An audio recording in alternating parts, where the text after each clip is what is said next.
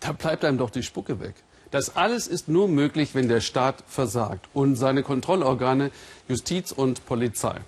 Gerade sie sind in einigen Teilen der Welt sogar in Verbrechen verstrickt. So tief, dass Bürger selbst zur Waffe greifen, Straßensperren errichten und sogar die Polizei verhaften, erzählt unser Korrespondent Peter Sonnenberg aus Mexiko. Selbst Justiz im Kampf gegen brutale Drogenbanden und Mörder das letzte Mittel? Man muss die Verzweiflung der Menschen erleben, die sich nicht mehr anders zu helfen wissen. Mit den Nachbarn saß Neida Lozano früher nicht sehr oft zusammen. Heute sagt sie, sind es die Menschen, mit denen sie am meisten verbindet. Sie meint damit die Erinnerung und die Trauer um Familienmitglieder, denn alle hier am Tisch haben Partner, Sohn oder Tochter verloren. Sie wurden entführt und bis heute weiß keiner, was danach mit ihnen passiert ist. Maria, die 15-jährige Tochter von Nati Castro, verschwand am 15. Januar auf dem Weg von der Schule nach Hause. Ich würde mir wünschen, dass ich einen Ort hätte, an den ich gehen kann, an dem ich mit ihr sprechen kann und an dem ich eine Blume für sie liegen lassen kann.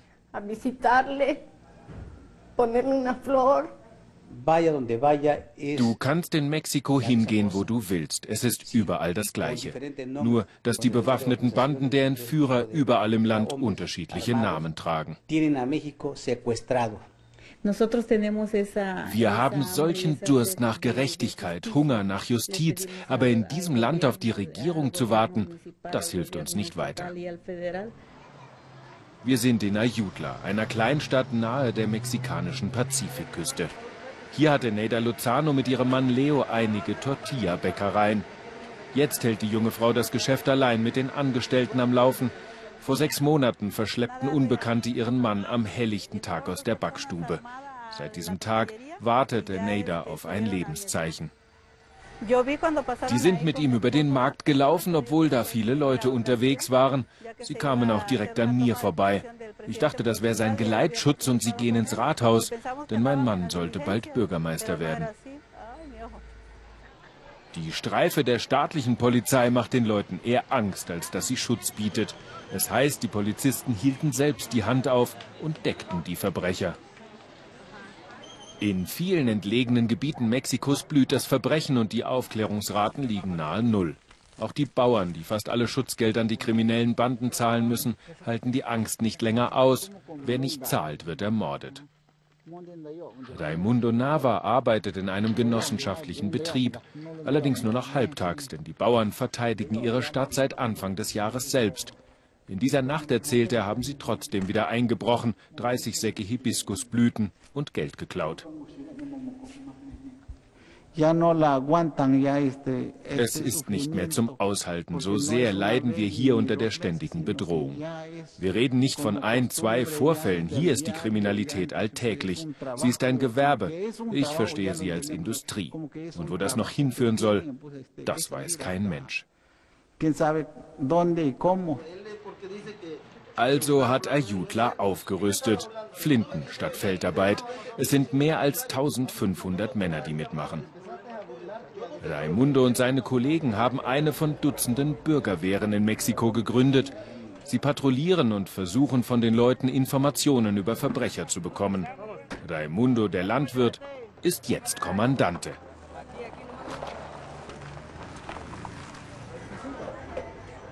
Auch die Händler auf dem Markt leben in Angst vor den Schutzgelderpressern.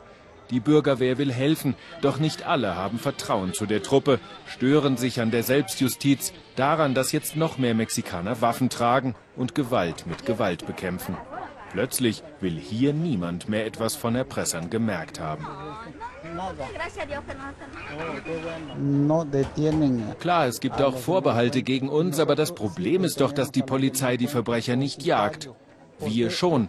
Aber als Bürgerwehr sind wir halt auf Hinweise von den Leuten angewiesen, die wir kennen.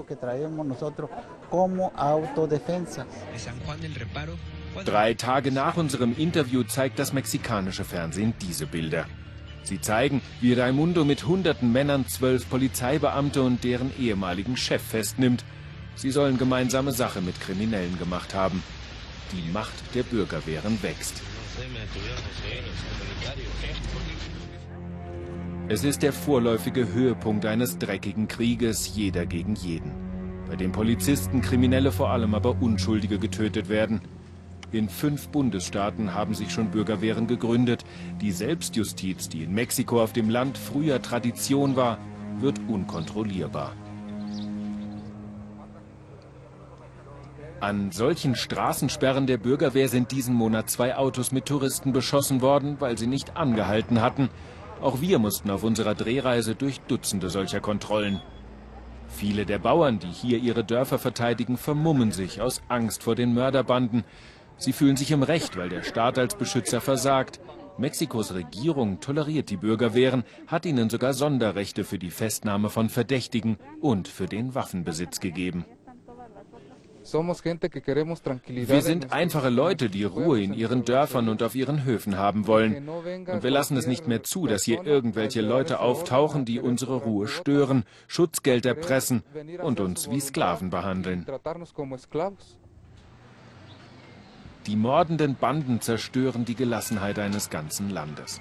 Mexikos Opfer sind die Zeugen eines scheiternden Staates. Die Hinterbliebenen machen weiter mit der Härte, die Mexiko sie lehrt und mit der Hoffnung, den Mann, den Sohn, die Tochter doch noch einmal wiederzusehen, auch wenn die Hoffnung jeden Tag weniger wird. Es ist die totale Zerstörung, weil wir nicht erfahren, was sie mit unseren Angehörigen gemacht haben, ob sie noch leben oder getötet worden sind. Diese Leute haben keine Ahnung, was sie den Familien antun, dass sie ganze Familien vernichten. Den Frieden, die Gelassenheit und das normale Leben, das wir vorher kannten, das werden wir nie wieder haben.